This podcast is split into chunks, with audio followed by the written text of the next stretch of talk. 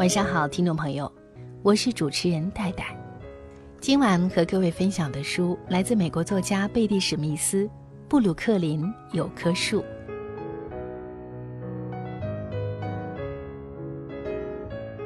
二十世纪初的纽约布鲁克林是一片宁静的乐土，而在这里，一颗本应无忧无虑的幼小心灵，却要被迫去面对艰辛的生活，体味成长过程中的无奈百味。母亲偏爱他的弟弟，父亲深爱他，却英年早逝，家境清贫，在学校饱受轻鄙。面对如此坎坷的人生，他也曾经苦闷忧愁。却始终保持着那份尊严和知识改变命运的信念。人生的另一扇大门终于为他打开。这是属于弗兰西的故事。这个故事和我们的生活大相径庭，却照出一个值得追随的信念：生活的艰辛未必只有贫困者能够感受，生活的美好也未必要等到富足后才能拥有。它充满着不确定性，唯有自己的付出和珍惜，可以让我们获得幸福和安宁。本期节目中，我邀请朗读者新锐吉他演奏家刘龙俊和我一起朗读美国作家贝蒂·史密斯备受欢迎的作品《布鲁克林有棵树》。欢迎今晚的朗读者刘龙俊。大家好，我是今晚的朗读者刘龙俊。今晚我和主持人戴戴一起为大家朗读《布鲁克林有棵树》。宁静这个词用于纽约布鲁克林，恰如其分。尤其是在一九一二年的夏天。沉静这个词，大概更好些。只是对布鲁克林的威廉斯堡不大合适。大草原的可爱，雪兰多的悦耳，用于布鲁克林。都不合适，只能用“宁静”这个词。特别是夏日的一个星期六下午，下午的斜阳照在弗兰西诺兰家爬满苔藓的院子里，把破旧的木篱笆晒得暖暖的。看着斜射下来的一缕缕阳光，弗兰西心头涌出一种美好的感觉来。这样的感觉，他回忆起一首诗歌时也有过。这诗他在学校里背诵过，是这样的：这里是原始森林，松树和铁杉，低语阵阵，苔藓如须，翠绿满身。黄昏中伫立，依稀朦胧，如一个个德鲁伊老僧。弗兰西院子里的树既不是松树，也不是铁杉。树上的绿色枝条从树干向四周发散，枝条上长满了尖尖的叶子，整棵树看来如同无数撑开的绿伞。有人称之为天堂树。不管它的种子落到什么地方，都会长出一棵树来，向着天空努力生长。这树长在四周围满木篱的空场子里，或是从无人留意的垃圾堆里钻出来。它也是唯一能在水泥地里长出来的树。它长得很茂盛，而且只在居民区生长。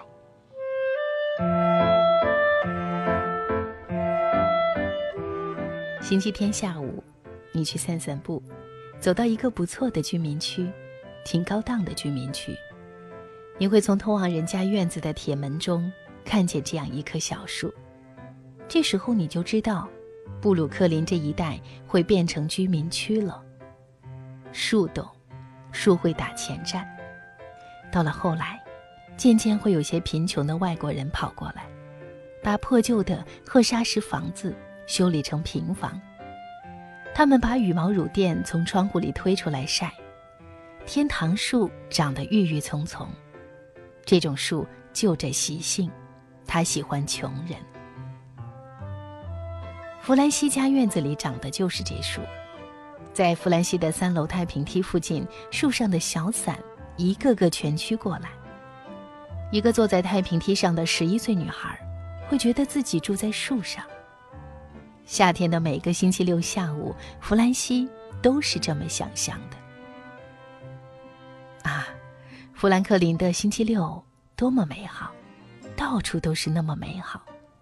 人们星期六照样能够领薪水，星期六是个周末假日，却又不要守星期天那些清规戒律。人们有钱出去买东西，人们在这一天会好好的吃上一顿饭，喝醉、约会、熬夜、唱歌、放音乐、打架、跳舞，因为次日会有自由自在的一天。可以睡个懒觉，至少可以睡到晚场的弥撒。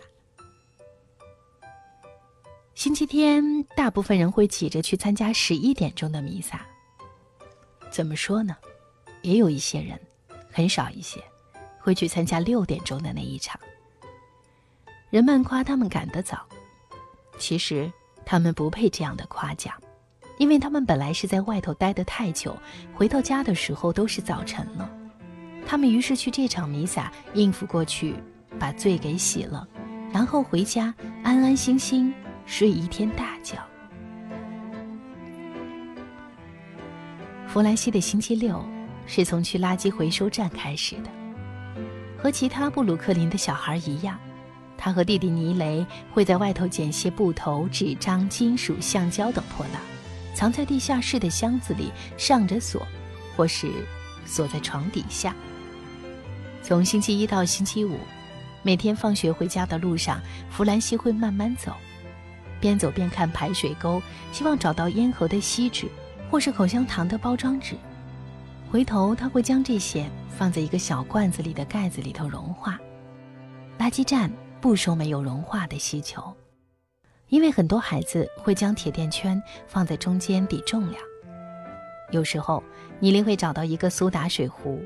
弗兰西会帮他把壶嘴弄下来，融化出其中的铅来。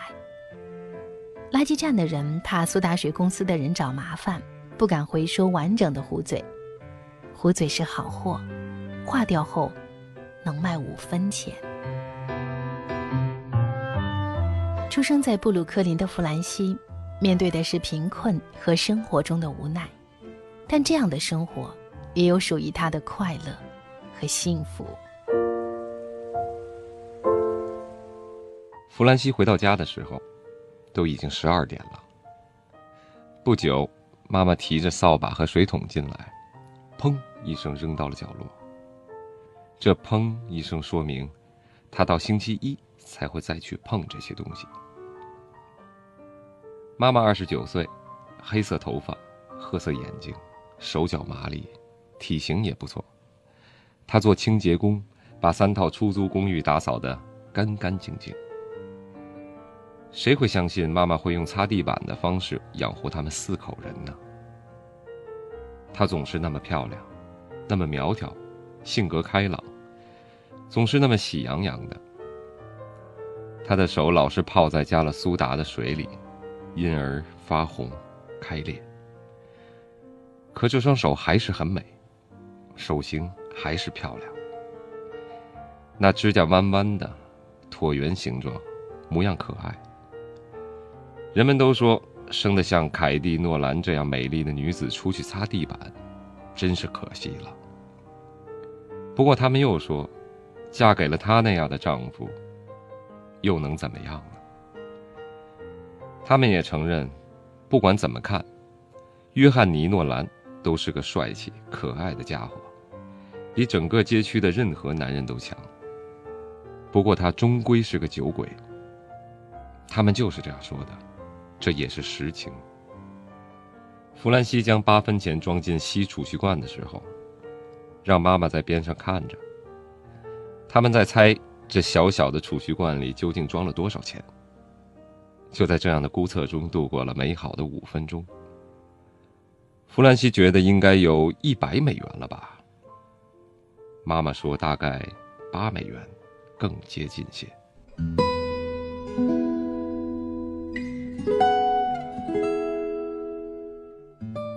妈妈然后叮嘱弗兰西去买午饭，从豁口杯里拿八分钱买四分之一块犹太黑麦面包，保证要新鲜的。然后拿五分钱去索尔温的铺子里用五分钱买块蛇根肉。不过只有关系户才能买到的呀。你就跟他说是你妈妈说的。凯蒂寸步不让地说。他又想了一想。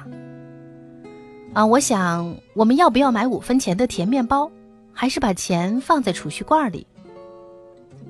得了，妈妈，今儿是星期六呢，你一个星期都说我们到星期六能吃上甜点的。好吧，那就买块甜面包吧。这家小小的犹太熟食店里，挤满了前来买犹太黑面包的基督徒。在他的注视下。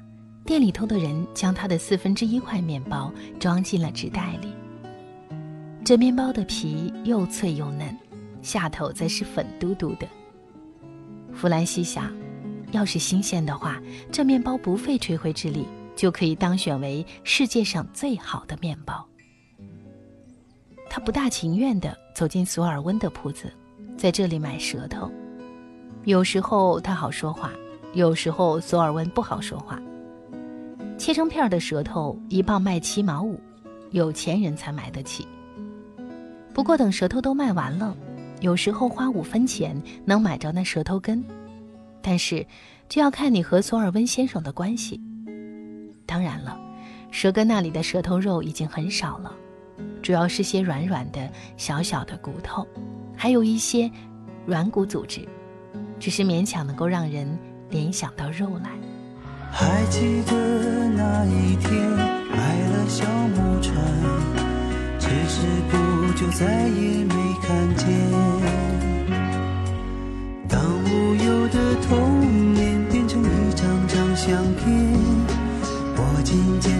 回从前的艰难。那个孩子不盼望快长大成人，那像童年一去不。再来，长大以后的快乐没有想象的多。曾经简单的问题，现在却疑惑。